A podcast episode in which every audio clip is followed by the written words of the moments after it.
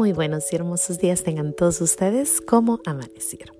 Espero se encuentren súper bien. Estamos aquí de nuevo en los pequeños regalos de, Dios, dándole gracias a Dios porque ya cruzamos dos fronteras más, la República Checa y eh, United Kingdom, el, Reino Unido. Ya vamos pasando, pasando, cruzando fronteras, dando gracias a Dios. Imagínense, qué hermoso.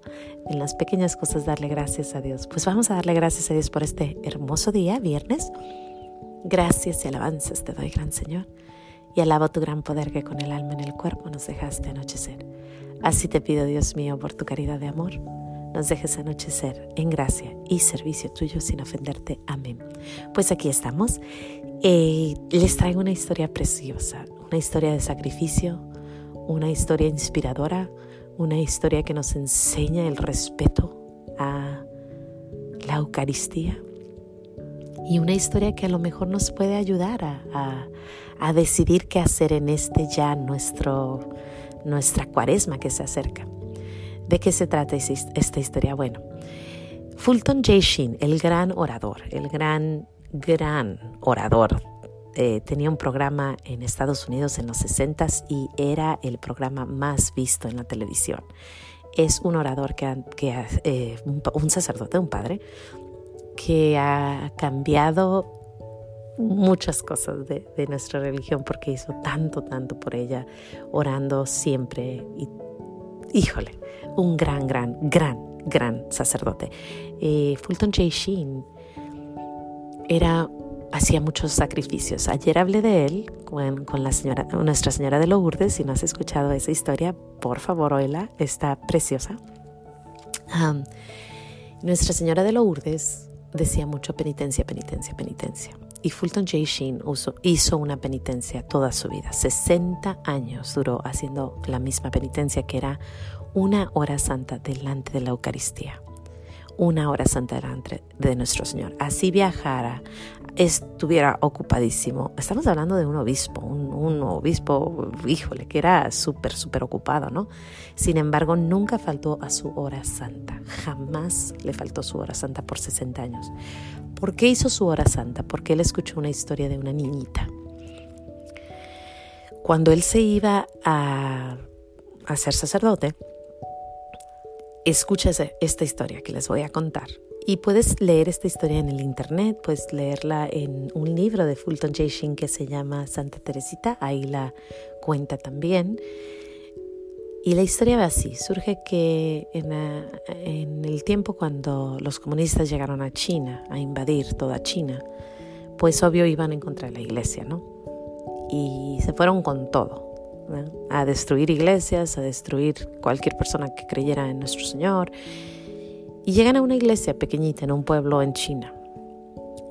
Y hay un padrecito, lo encierran en un cuarto y tiran todo, los santos, todo. Entre ellos tiran la,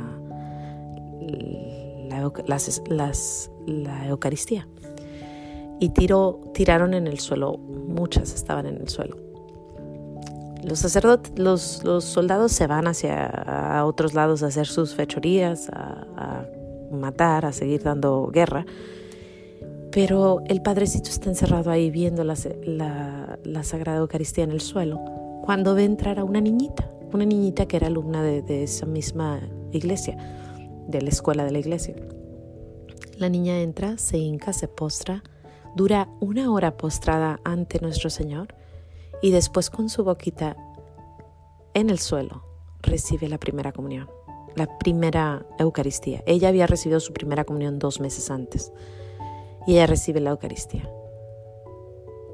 Y el padre se le queda viendo y rezando para que nadie la vea, porque los soldados siguen ahí, ¿no? Al siguiente día, la vuelve a ver que entra y viene y se postra ante nuestro Señor, recibe la Eucaristía dura una hora, recibe su Eucaristía con la boquita en el suelo y se va. Y viene el tercer día, recuerden, los, los soldados están por ahí. Los soldados andan haciendo sus cosas y el padre rezando todos los días para que esta niñita no la agarren, porque si la agarran la van a matar. La niña se postra el cuarto día, ahí, una hora, y otra vez, con su boquita recibe a nuestro Señor en el suelo.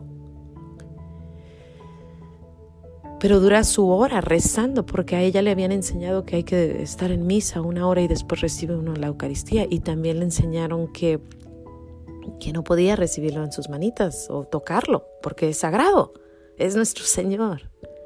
Solo lo tocan las manos sagradas. Ella sabía eso, ella entendía quién estaba presente en la Eucaristía. Y así pasó. El padre contó 32 hostias. Y pasaron 32 días y la niña todos los días venía a recibir a nuestro Señor. Sabía que Él era el pan de vida.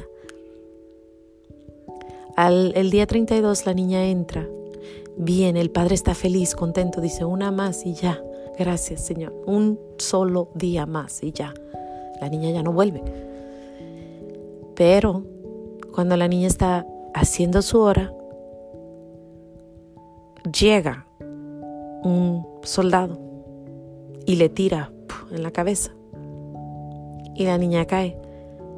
Y pues el padre empieza a llorar y, el, el soldado se va, se burla, se ríe y se va. Pero después voltea y ve que la niña se arrastra y se arrastra y se arrastra hasta llegar a la última Eucaristía. Abre su boquita y como puede se come a nuestro Señor.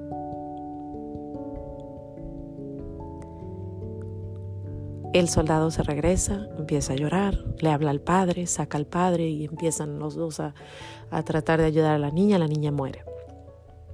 Y el, el padre, el soldado le dice, si, si hubiera más gente que defendiera y que enseña y que nos mostrara lo que es la Eucaristía, no habría comunismo.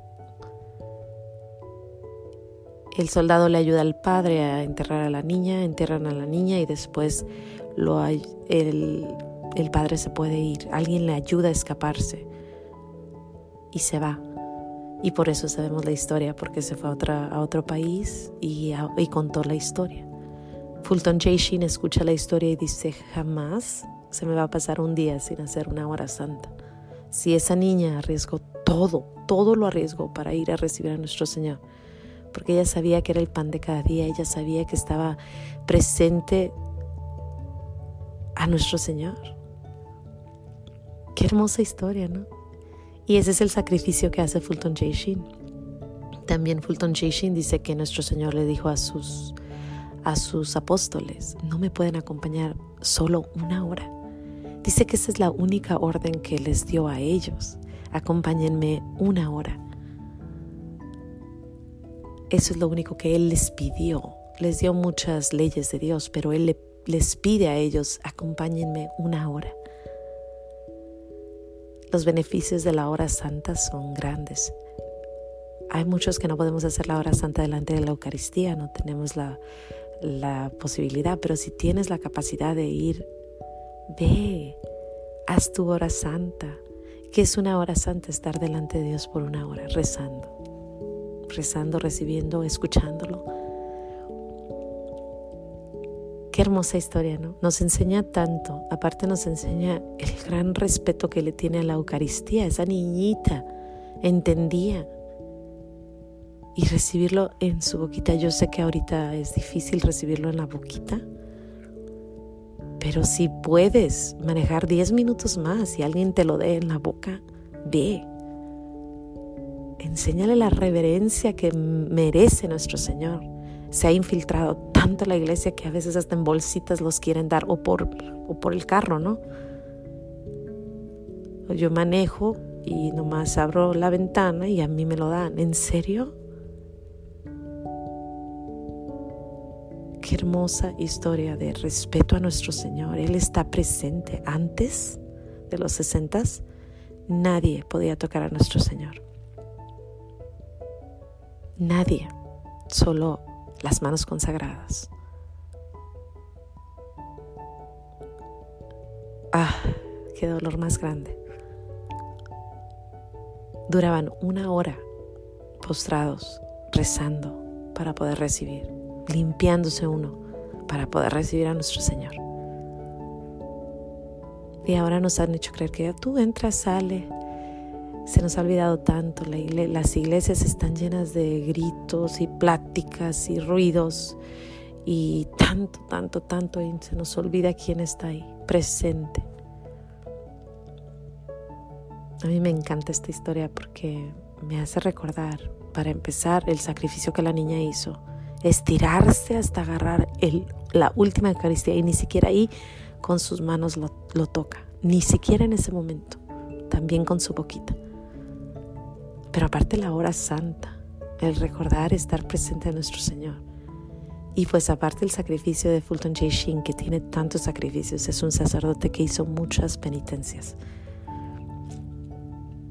sin más que decir, yo los dejo con esta historia que está hermosa, está hermosa, es como, como que nos hace pensar un poquito en tantas cosas. Yo les deseo un buen, buen, buen día, hoy viernes, viernes de sacrificio. A lo mejor nos puede ayudar esta historia para la cuaresma, para decidir qué hacer. Y bueno, sin más que decir, yo les digo que tengan un muy buen día. Nos vemos mañana aquí en los pequeños regalos de Dios. Hasta mañana. Gracias Señor por esa historia hermosa. Hasta mañana.